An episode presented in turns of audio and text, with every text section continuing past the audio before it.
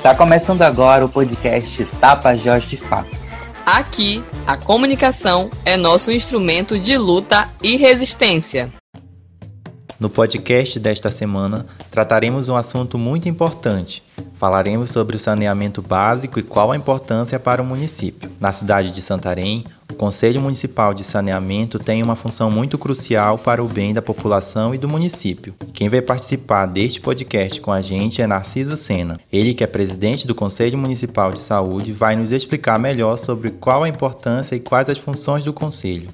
Falar sobre a importância do conselho de saneamento, né? O que é que nós podemos dizer? Que os conselhos são sistemas que combinam o conceito de das democracias, democracias direta e representativa. E eles agregam um mecanismo de representação política em que os indivíduos se comportam como cidadãos políticos, né?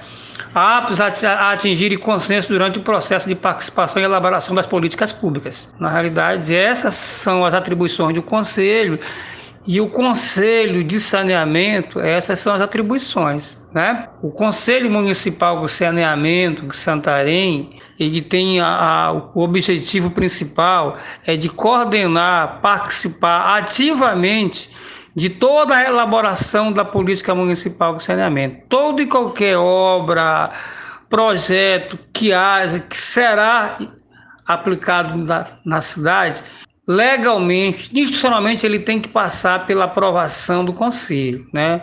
O Conselho Municipal Tremendo de Santarém, ele não é simplesmente consultivo, ele é deliberativo, ele é co-gestor do, da política municipal do saneamento, né?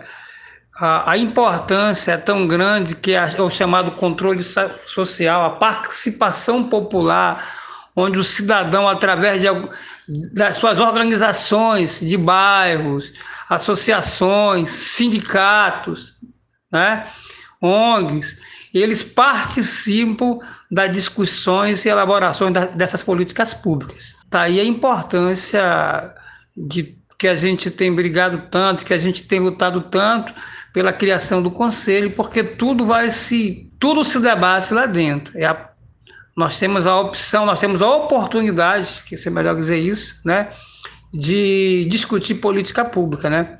Essa é a participação popular. A outra convidada do nosso podcast é Ellen de Andrade.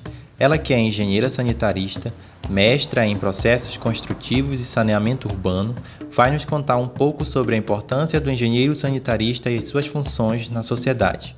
Os engenheiros sanitaristas são responsáveis pelo diagnóstico, elaboração e coordenação de projetos de saneamento básico e obras sanitárias. Esse profissional trabalha para garantir a vida, uma vida mais humana e sustentável a toda a sociedade, além de melhorar a qualidade de vida das pessoas. Nossa saúde depende do saneamento e o saneamento depende do engenheiro sanitarista. O trabalho do engenheiro sanitarista ele é muito importante principalmente para as áreas social, de saúde e ecológica, porque além de visar o bem-estar social, ele também é uma forma de prevenir doenças, sempre visando a preservação e diminuição dos danos ambientais, promovendo o desenvolvimento sustentável.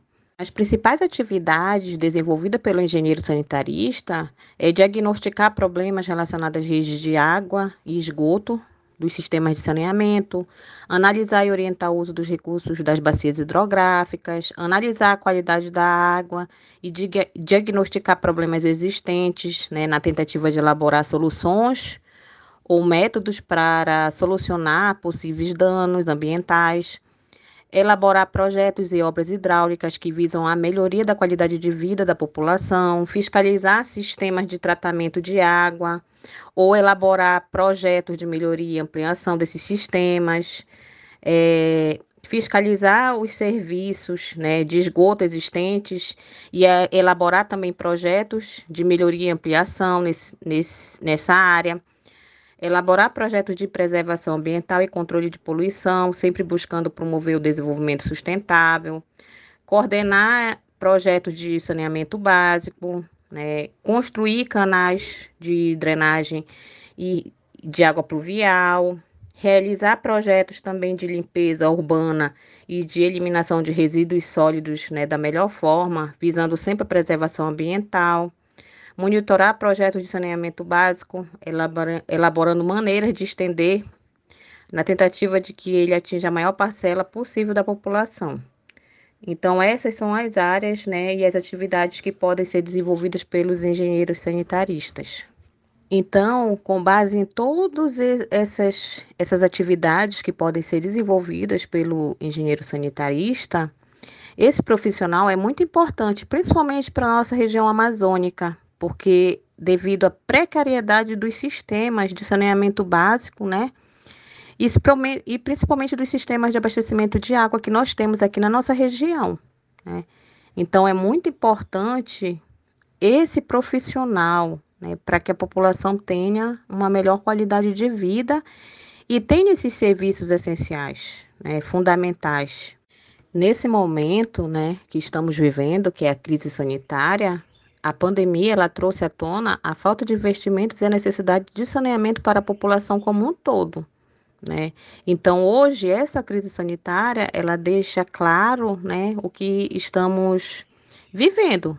Se a gente tivesse um sistema eficiente de água e esgoto, a amplitude desse problema seria hoje bem menor.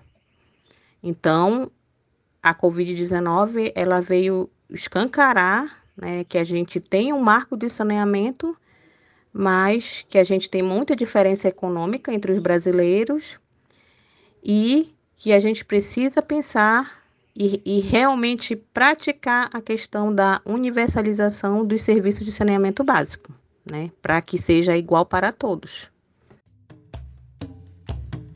E esse foi o episódio dessa semana. Para mais informações, acesse www.tapajordefato.com.br.